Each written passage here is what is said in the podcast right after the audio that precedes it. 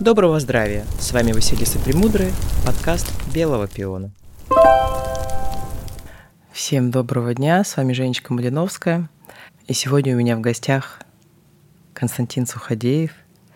Это человек, который покорил Эверест, самую высокую гору в мире. И поговорить я хочу о силе духа, потому что мне кажется, что это именно про это. Но, возможно, твоя версия будет какой-то иной. Поисследуем. Давай попробуем. Привет. Привет. Кость, я хочу, чтобы ты рассказал слушателям и мне. Я знаю, что у тебя, как вы называете это, ну, по крайней мере, как я у твоей супруги Оксаны вижу в профиле в копилке, сколько в копилке у тебя вершины гор? Ну, то есть, потому что Эверест – это как венец, да, а что было до? Похвастай. Ну, я на самом деле не считаю количество, потому что, ну, ты пошел на одну гору, допустим, у тебя есть цель, ты поехал в экспедицию, ты параллельно идешь, акклиматизируешься, ходишь на какие-то, ну, такие не сильно значимые вершины, и считать, они там могут быть шеститысячники, пятитысячники, и, ну, их считать кто-то считает, но у меня такого нет.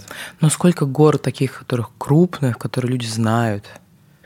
Ну, ну штук... то конкретно ты шел на эту гору, вот как конкретно ты шел на Эверест? Ну, штук 20, наверное, можно собрать, там, начиная с наших Белуха, Казбек, Эльбрус, понятно, там, ну и дальше такие популярные горы Килиманджаро, самый высокий вулкан в мире Охас-дель-Салада в Чили, потом Аконкагуа, это самая высокая гора двух Америк. Ну, много на самом деле вершин непальских, получается, в Андах, везде. Это за какой период? Ну, за последние семь лет. За последние семь лет. То есть раза три в год ты совершаешь такие путешествия? Да, примерно так. Когда-то два, когда-то три, когда-то четыре. Какие цели ставятся. И по мере восстановления, потому что любая гора, она забирает у тебя много сил, и тебе надо вначале восстановиться, потом подготовиться опять к новой экспедиции – ну, не только физически, морально, плюс надо, чтобы в семье было всегда погода хорошая. Любая поездка в длительную экспедицию, конечно же, у нас начинается дома с непонимания. Зачем? Можно и без этой горы. И вообще тяжело, конечно, супруге, но она с мужеством переносит все вот эти тяготы, связанные с горами. Ну да, я еще хочу сказать, что у Кости и его супруга Оксана, моя подруга, четверо детей. Ну, старший уже, понятно, совсем старший отдельный, поэтому можно понять чувство и переживания, да? Конечно. Скажи, пожалуйста, ты согласен, что ты обладаешь абсолютно уникальной силой духа? Ну, потому что без этого понятно, что есть физика, да, и ты тренируешься, развиваешь ее. Но такая сила духа, мне кажется, единственная причина, по которой вот можно такие преодоления в своей жизни сделать. И, судя по всему, не каждый из нас обладает. Ты согласен с этим или нет? Наверное, нет, потому что ну, уникальным я себя не могу назвать. Всегда человеком, наверное, руководит мотивация. Если у тебя есть мотивация к чему-то, ты будешь это делать во что бы то ни стало. Если это будет вопрос жизни и смерти, ты будешь за это цепляться больше всего, больше усилий прилагать. Ну и, соответственно, все дела, если ну, я делаю, то стараюсь делать полностью отдавая себя от и до. Ну а почему ты не связываешь это с силой духа? Но это же тоже такая балансировка действительно на грани вообще физических возможностей. Ну, тут на самом деле сила духа, конечно, она очень важна, но это одна из составляющих. То есть ты должен быть физически крепкий, сила духа у тебя была, должна быть, конечно же, хорошая. Плюс ты должен морально э, вытерпеть в экспедиции, потому что очень много моментов, которые тебя тянут вниз, домой. Вот все в комплексе, это должно сработать, если оно все сбалансировано и гармонично. А если у тебя есть только сила духа, но нету здоровья, то ты через неделю заболел, и какая бы у тебя сила духа ну, не была, тебе придется спуститься вниз, лечиться И, соответственно, экспедиция у тебя может быть уже под вопросом. То есть сильно много составляющих должно быть в экспедиции, чтобы она получилась удачной. Я согласна здесь, да, и у меня возникает вопрос. Я знаю, что у тебя есть друг, я забыл его имя, который э, на коляске сейчас. Федя из Новокузнецка. Федя из Новокузнецка, который там, несмотря на то, что с ним произошла травма, да, насколько я понимаю? Да, он 10 лет назад травмировался, катаясь на мотоцикле. И, к сожалению, так травмировался, что у него развалился позвоночник в тех отделах, которые отвечают за ноги, и он да, на коляске. Но это ему не мешает безумно кататься на лыжах в той форме, в которой он катается. Насколько я знаю, что он даже ходит тоже в какие-то такие экспедиции, да? Или нет, нет, или он только катается? Нет, Федя катается, он попал в этом году наконец-то в паралимпийскую сборную России. Ну, на самом деле, Федя, у меня два друга такие уникальные, именно, к сожалению, вот инвалиды сейчас. То есть один вот Федя, который сейчас в сборной по лыжам, а второй у нас был в экспедиции итальянец Андреа. Парень, у него нижние конечности на ногах, у них ну, нету, получается, ног ниже колена. И вот мы с ними эти, эти полтора месяца прожили вместе. Вот те люди поражают э, и силой духа, и всем. То есть э, те люди, которые должны были опустить руки, и у них, казалось бы, масса для этого причин. И ты смотришь на этих людей и понимаешь, насколько мы живем в более лучших условиях физически, и насколько нам проще все делать, нежели вот этим людям, которые, к сожалению, вот такое испытание у них получили они в жизни, но тем не менее они вот не стали общей массой, как зачастую бывает, люди испиваются, просто руки опускают. Не сдались, да? Да, а именно вопреки против течения поплыли и живут полноценной жизнью, счастливые и очень... Ну вот здесь как раз наверняка они обладают большей силой духа. Согласен? Про этих людей, да, да, я могу сказать так. И знаешь, мне еще кажется такой момент, что мы так воспитаны, что очень сложно погордиться собой, ну, по-доброму, не в смысле там как гордячество в какой-то в негативном да, аспекте, а присвоить свои заслуги, что я крутой, что я молодец. Поэтому я ожидал на сто процентов, что ты не скажешь мне, не согласишься, что ты герой. Для меня ты являешься таким героем. Но про других мы можем более просто, да, проще говорить о их заслугах. Поэтому я все равно хочу тебе сказать, что для меня, когда я смотрю твои истории или там вижу, как Оксана тебя поддерживает, и вижу твои достижения, для меня это героизм абсолютный. Поэтому здесь мое тебе большое уважение и всегда восхищаюсь этим. Спасибо. И я еще быстро хочу сказать про то, что тебя награждали нынче в Москве за то, что ты в числе 12 человек из России, кто смог подняться на Эверест за этот год, правильно? Да, за прошлый год. За прошлый год. Тут можно посчитать, сколько примерно, наверное, может быть, ты знаешь эту статистику, сколько людей в год со всего мира поднимается на Эверест. Статистика бывает очень разная. Бывают такие годы, когда ни одного человека не поднимается. Это были 13 и 14, кажется, два года подряд. Первый год был обвал на леднике Кхумбу и сразу засыпало 18 человек. И было принято решение, что никто в этот год не будет подниматься, потому что непальцы, они народ очень суеверный, и они решили, что боги не хотят, чтобы в этот год никто поднимался.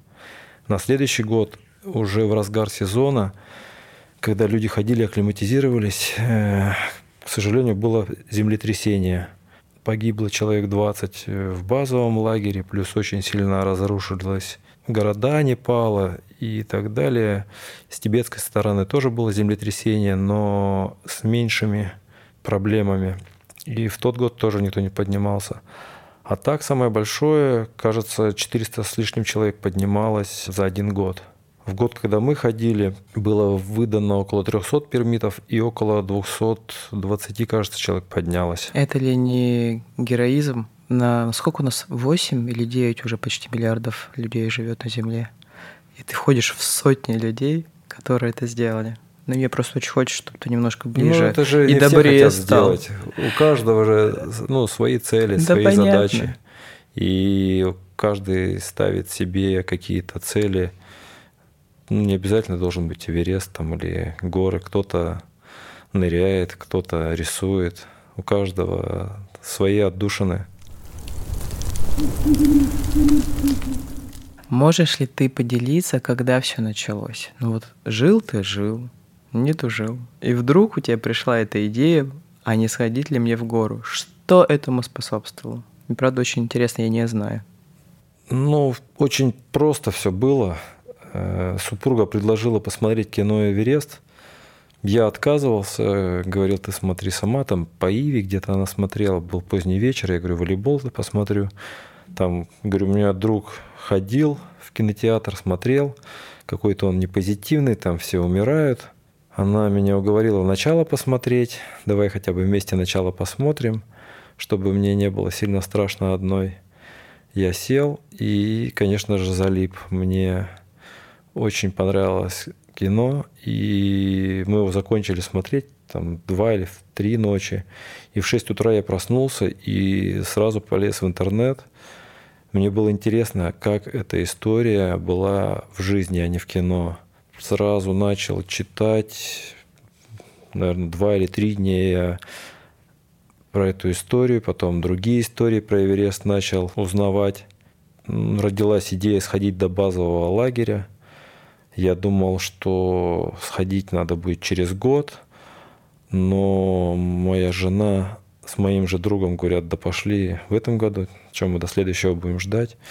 И вот так стихийно мы собрались и пошли к базовому лагерю Эвереста. Вместе с Оксаной. Да, вместе с Оксаной друг, к сожалению, заболел, и мы вдвоем пошли с Оксаной. Путешествие было не из простых для нас. У меня э, ветром задуло пыль в глаз, и у меня после трех 800 глаз один не видел, второй как-то слезился, но что-то хотя бы видел. Я шел с закрытым глазом с одним. Жене тоже было плохо, ее с 4000 метров э, начало полоскать, и она тоже вытерпела это все. Мы дошли до базового лагеря, получили неимоверные эмоции, вернулись домой, и через три дня мы уже договорились куда-то идти дальше. И попробовать решили на Белуху, которая недалеко от нас находится. Вот так началось. Ну, видишь, это как такая общая картинка. А с тобой же что-то, ну, как ты это выражаешься, смотивировал. То есть ты же что-то такое на себя примерил, что тебе захотелось это испытать. Что это на уровне ощущений, чувств, я не знаю, мыслей, вот если вот в это вот поглубже уйти. Просто Что это за опыт? очень захотелось побывать в том месте, где вот эти истории про альпинистов, про снег, то есть это другая сторона жизни, просто решили посмотреть ее. И, наверное, в перспективе рассматривали как ну, определенный отдых, э, замену путешествиям, поездкам на море, уже потому что к тому времени ну, много где побывали, много что видели. Вот что-то хотелось и как-то смотивировал именно этот фильм на дальнейшие все действия. Ну, то есть это как про испытание, а смогу ли я хотя бы чуть-чуть в таких условиях или про что это? Но это вряд ли представляется чистым кайфом, красотой, ты такой идешь, цветочки собираешь. Нет, кайфа, конечно, мало в процессе. Только вот после вкусия вот это, когда ты идешь на самом деле, и тебе сложно, ты, ну да, преодолеваешь себя, ты все тебе, конечно, там аппетита нет, голова болит, спишь непонятно в чем, настроение, соответственно, не очень. Плюс организм помещают в неестественные для себя условия, и, конечно же, он бастует. Но, тем не менее, Бастует это что? ну, ему не нравится, когда ты приходишь на высоту, организму не нравится быть там. То есть хуже пищеварение, там, у тебя весь организм сам работает физически по-другому. Э, Сердцу нужно гораздо сильнее напрягаться, чтобы обогащать э, мышцы кислородом. Соответственно, у тебя постоянная физическая нагрузка, которую ты не даешь здесь дома. и не можешь дать. То есть ты, допустим, идешь 10 часов, пускай даже по тропе, но ты же дома не делаешь этого. Плюс содержание кислорода в крови падает. Много факторов, на самом деле, которые в целом влияют где-то и на настроение, где-то ну, на физическую усталость. Но, тем не менее, ты должен быть настроен всегда, если у тебя есть конечная цель, что без этого никак, без сложностей не получается достичь результата. А когда было тяжелее всего? Вот из того, что ты испытал? Ну, если взять из экспедиций, допустим, были очень сложные дни, ну, в каких-то отдельных экспедициях. Вот мы ходили на Матерхорн, это в Италии и Швейцарии гора, очень красивая. Я ее Мы видела, поп- я мы- там на лыжах каталась рядышком. Да, в Цермат и Червине. да, да, там. да, да, да, да, да. И мы попали в непогоду. До этого за день там погибла девушка на этой горе. И кроме нас на горе никого не было. Мы там немного заблудились. Плюс, так как была непогода, шел снег, ветер, обледенели все веревки. То есть все наши карабины были постоянно, их надо было чистить. В общем, очень много сложностей. И у нас вместо часов 12, там штурм должен был быть, мы ходили его 24 часа, причем эти 24 часа мы один раз там перекусили яб... по яблоку, наверное, съели, или по пол яблока. На вершине мы минут пять посидели и все время двигались. Допустим, тот день был очень сложный, и я его очень хорошо запомнил. Потом, когда мы пошли с женой первый раз к Белухе, у нас есть переход от э, Акемского озера до Томских стоянок. Так как ты идешь с женой, ты самое тяжелое несешь не только свое, но еще и жены. Плюс мы были не сильно подготовлены, и мне пришлось ну, больше 30 килограмм нести. Нам сказали, да здесь недалеко, часа 4 мы дойдем. В итоге тоже мы час- часов 12, наверное, шли. Конечно, тоже было для того времени мне тяжело. В экспедиции на Эверест, конечно же, фактор того, что она очень длинная, и тебе нужно всегда сохранить свои кондиции, тебе постоянно надо быть в идеальной физической форме. Ты, понятно, готовишься к этому очень долго, ты идешь к этому физически, по здоровью ты стараешься так, чтобы у тебя был иммунитет максимально силен, чтобы ничто к тебе не привязывалось. Плюс на Эвересте, наверное, вот как раз очень важно, чтобы у тебя была команда. Те люди, с которыми ты проводишь время. Конечно, постоянно там идет снег, какие-то лавины. Кроме камней, льда, ничего нету и снега. И тебе, конечно, надо, чтобы были рядом какие-то родные люди. Э, Мне повезло, у нас очень хорошая команда собралась, интернациональная. И мы постоянно друг друга подбадривали, смеялись, веселились. Морально было очень хорошо. Супер тяжелые, конечно, были дни, но ты настроен на то, что там не может быть легко. И это все переживается как-то естественно, и ты не переживаешь за это, что сегодня был очень сложный день, и завтра еще сложнее день. Они идут и идут. То есть у тебя никогда не было такого, что в моменте ты хотел сдаться и развернуться? Ну, что просто нету сил. Ну, нет, такого не было. Были моменты, наверное, когда голова начинала немножко ну, думать и воспринимать действительность не совсем естественно и нормально. Такие моменты были. Но ты в эти моменты не понимаешь, что что-то не так. Только потом анализируя, ты понимаешь, либо тебе говорят, что какие-то были не совсем адекватные действия с твоей стороны. Это вначале проявилось, когда мы пошли на акклиматизацию и переночевали на 7300 в третьем лагере без кислорода. Без баллонов ты имеешь? Да, да, да. То есть мы переночевали, и надо было идти вниз. Когда идешь вниз, ты должен щелкнуться веревку и спускаться, дюльферять. так. Это что значит? Ну, спускаться вниз. Э, С помощью спусковых устройств ты должен щелкнуться, застраховать себя и безопасно спускаться. И когда я пытался щелкнуть восьмерку, Ну, это спусковое такое устройство, с помощью которого ты привязываешь себя к веревке.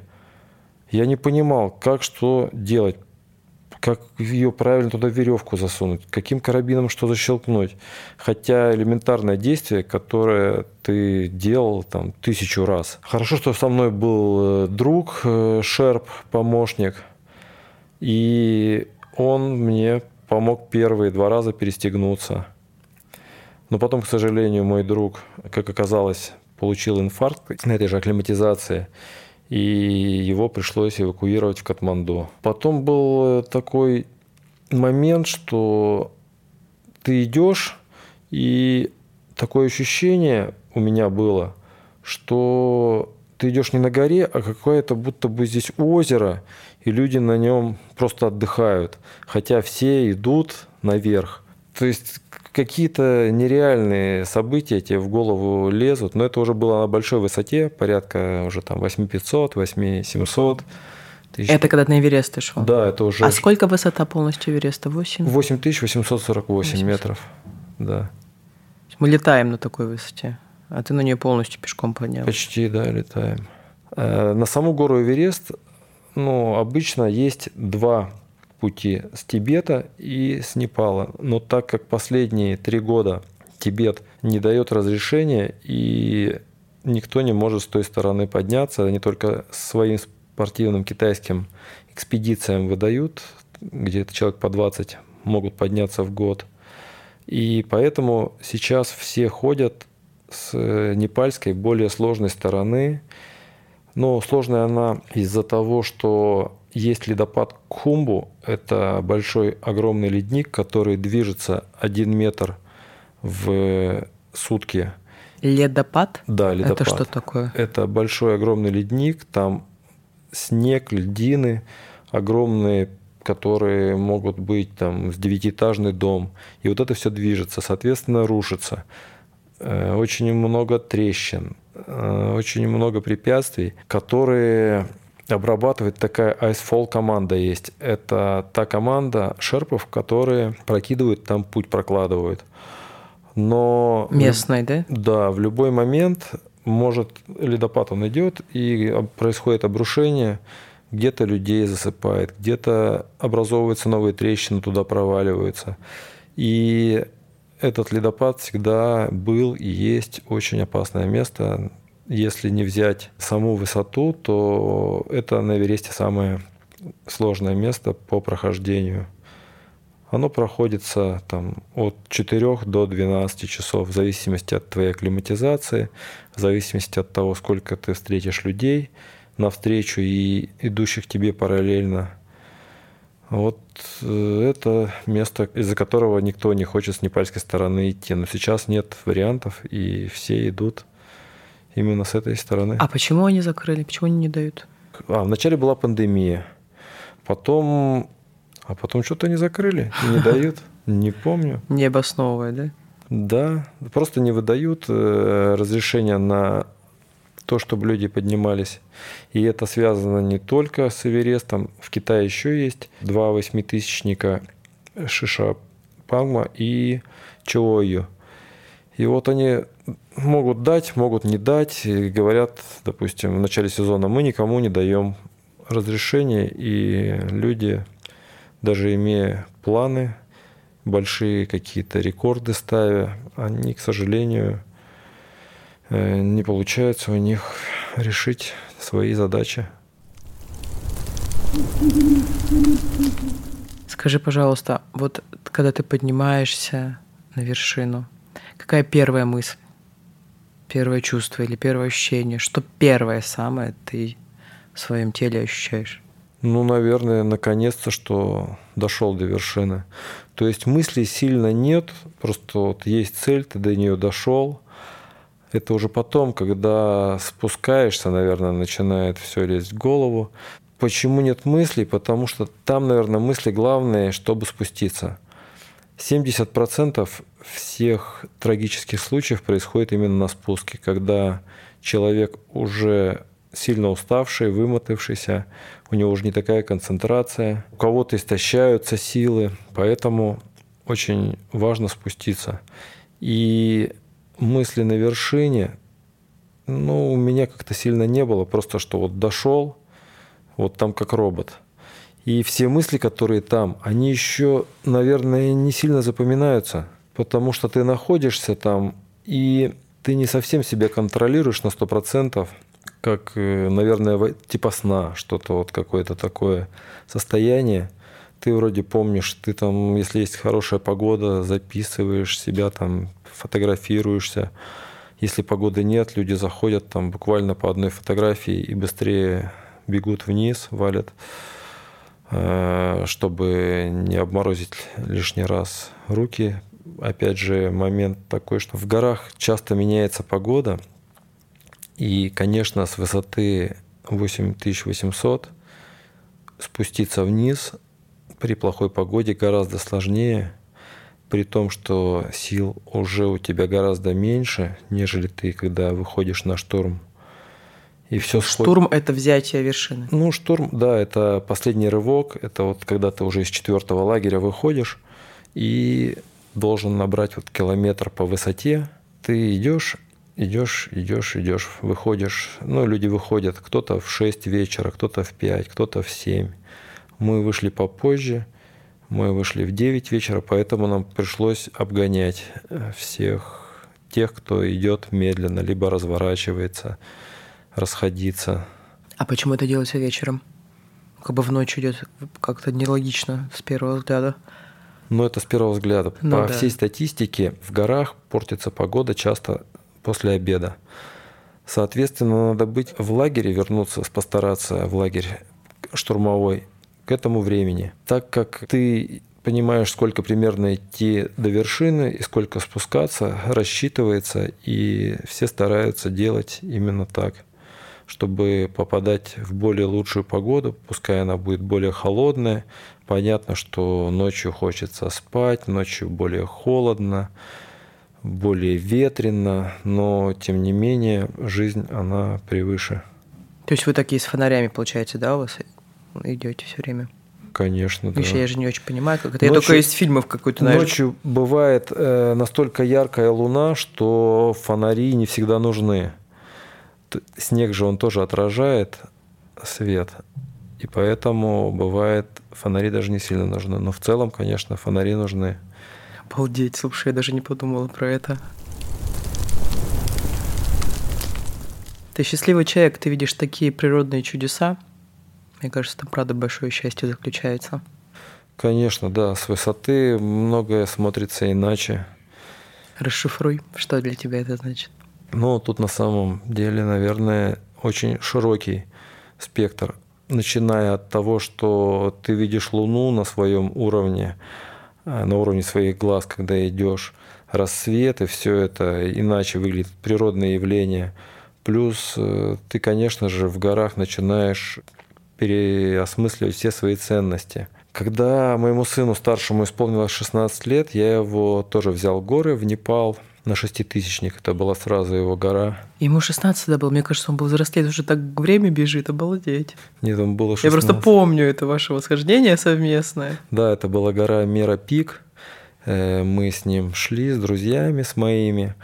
И потом мы сидим с ним в штурмовом лагере, это на 5800, едим крошки от печенья, э, потому что печенье, оно перетерлось, и как-то так в пакете были вот эти крошки. Мы сидим и ложками едим эти крошки.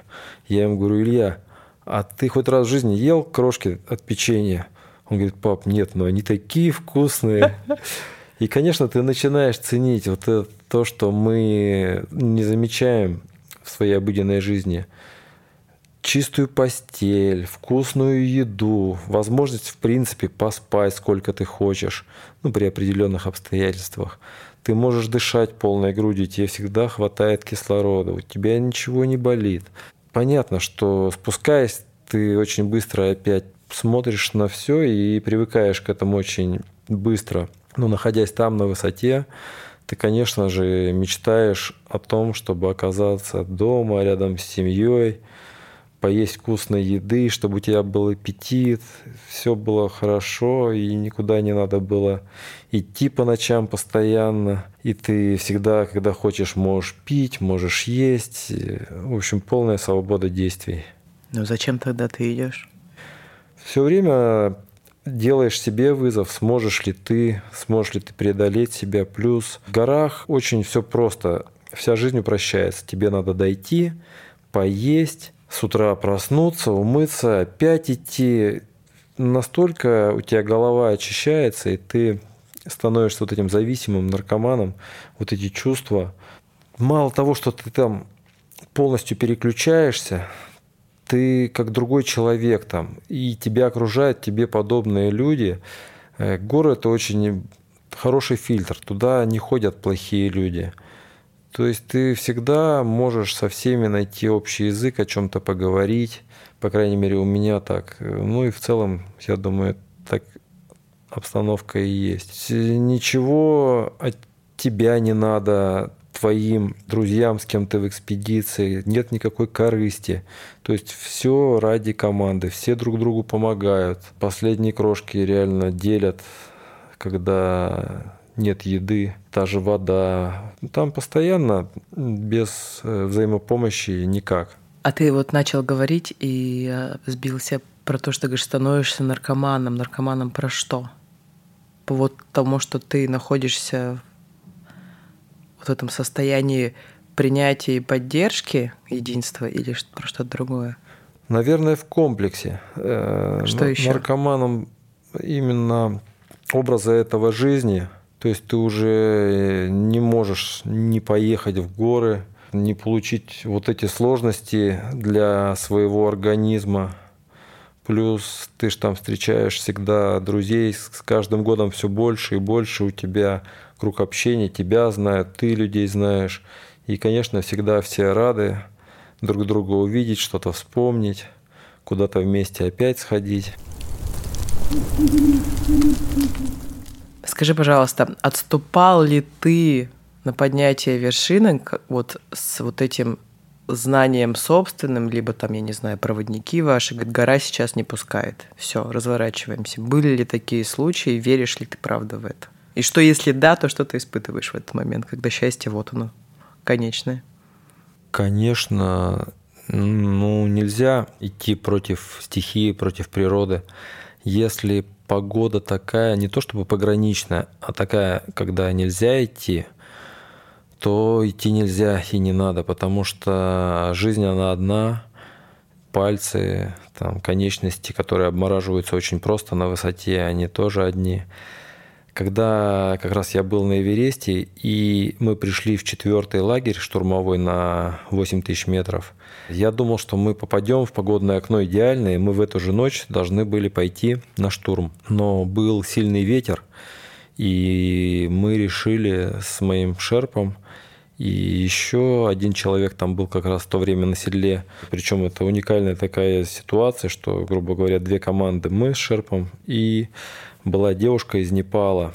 Я хорошо знаю ее брата, и она была с помощниками, она там рекордсменка, и тоже думала, что попадет, но, к сожалению, мы пришли на седло, и был дикий ветер, около, наверное, 80-90 км в час, и мы приняли решение сидеть, ждать, когда он стихнет.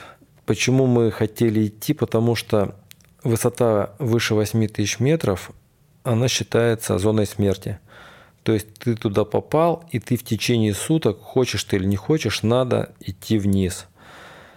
Но... Из-за недостатка кислорода? Нет. Э, на этой высоте организм, все наши органы начинают перестают функционировать нормально, и организм начинает потихоньку умирать. То есть есть такая грань, ну, общепринятая, что больше суток в зоне смерти находиться нежелательно. У нас это не получилось. Мы пробыли в этой зоне смерти почти трое суток. И, конечно же, все наши друзья, кто понимает, что это такое, были удивлены. Но мы были обстоятельствами зажаты. Вначале был сильный ветер, мы не пошли в эту ночь.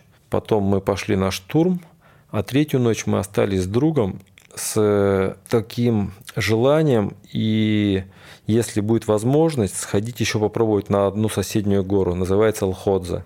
Конечно же, про Алходзе почти никто не знал из нашего окружения, но тем не менее мы с моим другом купили пермиты, это разрешение на восхождение, у нас все было к этому готово, но, к сожалению, в третью ночь был очень сильный ветер, и мы решили, что лучше идти вниз, чем, не дай бог, стряпаться в какие-то приключения на Алходзе. И если мы пошли на Алходзе, то, соответственно, мы бы еще были более сильно уставшие, и непонятно, как бы мог спуск сложиться. Многих людей даже после одних суток, проведенных в зоне смерти, потом на спуске происходят проблемы. И их приходится эвакуировать из каких-то высотных лагерей уже на вертолете. Но вертолет выше второго лагеря не может никого эвакуировать. Он не может подняться, да? Да, и, соответственно, хочешь ты или не хочешь, надо как-то сползать вниз. А сползать вниз, ну, это большие расстояния, это сильные уклоны, это лед. И если ты сам не можешь идти, и у тебя нет команды из 10 или 20 шерпов, такого почти не происходит никогда у людей, ты остаешься там. К сожалению, люди там остаются, лежат. В одного и умирают. Конечно, да, им становится кому-то плохо, у кого-то отек мозга, у кого-то отек легких, кто-то ногу сломал и не может идти. Там уже очень, к сожалению, тяжело людей спасать я фантазирую только из, из фильмов, что вот вы идете в связке, и там наступает какая-то ситуация, и там один говорит, режь меня, спасай себя, и я знаю, что ты должен себя прежде всего вроде насколько, да, я знаю, правильно спасти. Правда это ли так устроено? Или там нет такого? Ну, у меня была история на моем восхождении такая. Я когда был на вершине, на самом деле, я очень долго пробыл на вершине тоже. Я пришел, как-то вот такое стечение обстоятельств, что ветер стих. Погода была идеальная. Я мог снять перчатки, варежки, верхонки и фотографировать, наслаждаться вот этим вот событием. Конечно, голова немножко не соображает, но тем не менее такая история была. Когда я был на вершине, чуть ли не на четвереньках, э, европеец какой-то зашел на вершину, его там как-то под руки шерп э, брал. В общем, они зашли буквально там минуту-две и пошли вниз. И это было все сразу за мной, не задолго, как я зашел. Я провел на вершине больше часа 15. Говорю своему шерпу, все, пойдем вниз. Э, мы пошли от вершины, отошли буквально метров 20. Смотрю, сидит этот э, мужчина, крупный довольно-таки, в сугробе. Рядом шерп, который ничего не может с ним делать. Я помог ему подняться на ноги. Шерп тоже его взял под руки. Я своему говорю шерпу, ты, говорю, помогай человеку, а я пойду сам потихоньку вниз. На что мой шерп сказал, ты что, как ты так вот? Нет, я только с тобой пойду. Мы с ним, конечно, повздорили, из-за этого мы пошли вниз. Я еще немного помог человеку, потом там еще ребята подошли. И мой шерп сказал, что нам надо идти, иначе еще и мы здесь останемся. И будет не один труп, а больше. Потом, когда мы спустились в базовый лагерь, конечно, мы из-за этого очень сильно поругались. Он говорит, ты почему так поступил, почему ты хотел, чтобы я шел с европейцем. Ну, для меня это было очень важно помочь человеку, насколько это возможно. Понятно, что ты там не можешь оценить точно свои силы и не понимаешь, сколько тебе еще надо сил, чтобы идти дальше. И, может быть, это было и правильное решение с его стороны, но мне было морально тяжело. Ну, я считаю, что я смог, я помог. А что ты сделал? Я его поднял, потому что он сидел и вообще никуда не собирался. Э, на своем ломаном английском Шерпу говорил, что помогай, давай, надо идти вниз.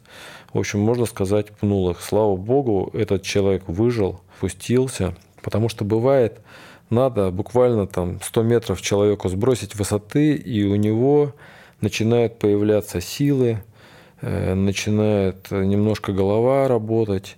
Все, кто бывал в таком состоянии перед тем, как умирать, говорят, настолько тебе хорошо, ты закрываешь глаза, и ты сидишь, тебе тепло, тебе какие-то там сны не сны снятся, тебе настолько хорошо, и самое сложное заставить себя именно подняться и идти. Слава богу, такие случаи происходят, что у людей включается какая-то защита, либо какие-то мотивирующие факторы, и они поднимаются и идут. Вот в том же кино «Эверест» также там парень был, который вспомнил про детей, очнулся и пошел. Все думали, что он погиб, а он выжил слава богу. Для меня это тоже кость про героизм. Здесь, понимаешь, вот как раз такой момент, очень сложно морально, мне кажется, этически чью жизнь спасать. И с одной стороны, ну, аж слезы наворачиваются, да, от того, что ты в такой ситуации думаешь прежде всего не о себе. А с другой стороны, тоже есть такое переживание, что теряется право на собственную жизнь в этот момент, потому что там тоже есть семья, тоже есть близкие. И вот где та ценность, какое принять решение, мне кажется, одно из самых сложных в этой жизни. Вот вообще такое, да? Ну, на самом деле, не задумывался я, и мне кажется, наверное, у многих бы именно так. То есть нету мысли там о чем-то. То есть тебе хочется помочь прежде всего. Да, ты стараешься контролировать себя, ты стараешься, чтобы у тебя еще остались силы но тем не менее ты же не можешь помогать там в полсилы, в полсилы человека поднимать. То есть когда надо, конечно, ты будешь выкладываться. Если ты почувствуешь, конечно, что совсем уже не сможешь, тогда надо идти ползти уже самому спасать себя. Ну а пока есть возможность, надо стараться, конечно, максимально приложить усилия. И, по крайней мере, чтобы потом тебе перед собой не было стыдно. То есть, да, эту историю, может, там никто не увидит, никто не узнает, но ты же ее знаешь, и ты знаешь, как все было, и мог ты или не мог, проанализировать ты можешь. И мне кажется, это одна из важнейших вещей, почему тебя пускают горы. Как ты говорил, туда вряд ли попадают, ну, условно плохие люди. Мне кажется, это важнейшее качество для того, чтобы оказаться. Помимо силы духа и силы тела. Ну, слава богу, в основном люди выживают. Конечно, бывает и погибают рядом, и близкие погибают, но у нас еще была такая история тоже, как-то вот Бог помог на Эльбрусе, мы на зимний Эльбрус ходили с другом, и там привязалась одна девочка э, к нашему гиду и говорит, давай я тоже схожу. Когда мы сходили на акклиматизацию, мы поняли, что она вообще не везет программу как надо и мы не сможем с ней идти в одном темпе. Нашли другого гида, она пошла, гид ее очень много разворачивал, а та не соглашалась, все время шла. Понятно, что мы сразу на восхождение ушли вперед, и мы сходили на вершину, шли назад, и получается, они шли вверх, а мы вниз. И она в этот момент теряет сознание, и вот это вот настолько совпало, что мы именно там находились с другом в тот день на горе, кроме Э, нас э, на Эльбрусе не было, потому что это была зима, это был декабрь. Зимой там бывает и неделю никто не ходит на вершину. Бывает, конечно, там человек 20 за неделю сходит, но это не сравнить с летними восхождениями, когда в день там по 200-300 человек могут заходить в хорошую погоду. И мы, когда проходили им навстречу, она потеряла сознание и перестала дышать. И нам очень повезло, что мы были рядом, мы ее откачали все вместе. То есть был ее гид, наш гид, и мы вдвоем с другом привязали веревками и пошли вниз. Вечером она уже довольная сидела в кафе, улыбалась на следующий день, на лошадках каталась. Хотя могло быть все иначе. А про что это? Про слабоумие и отвагу или невозможность быть в реальной, оценивая свои силы. Ну, то есть, что происходит? Ну, наверное, в комплексе тут нельзя сказать вот одно, вот та причина или это. Слабоумие присутствует, ну, я так понимаю, в любом конечно, случае, да? смысл должен быть, когда гид говорит, ты уже очень плохо идешь, тебе надо разворачиваться, а она считает как раз, что у нее сила воли, она сейчас на ней дойдет. И, к сожалению, происходят вот такие случаи, когда гибнут люди – когда кажется людям, что они могут, а на самом деле они не могут. И много моментов таких происходит, когда погода портится, когда людям приходится разворачиваться там за 200-300 метров до вершины. И как раз это спасает, либо наоборот убивает людей. А скажи, а шерп один восхожда... Восходитель. Восход... О, спасибо. Один восходитель, и у него один шерп. И вы можете потом сначала идти в группы, а потом каждый своей скоростью, или как это происходит?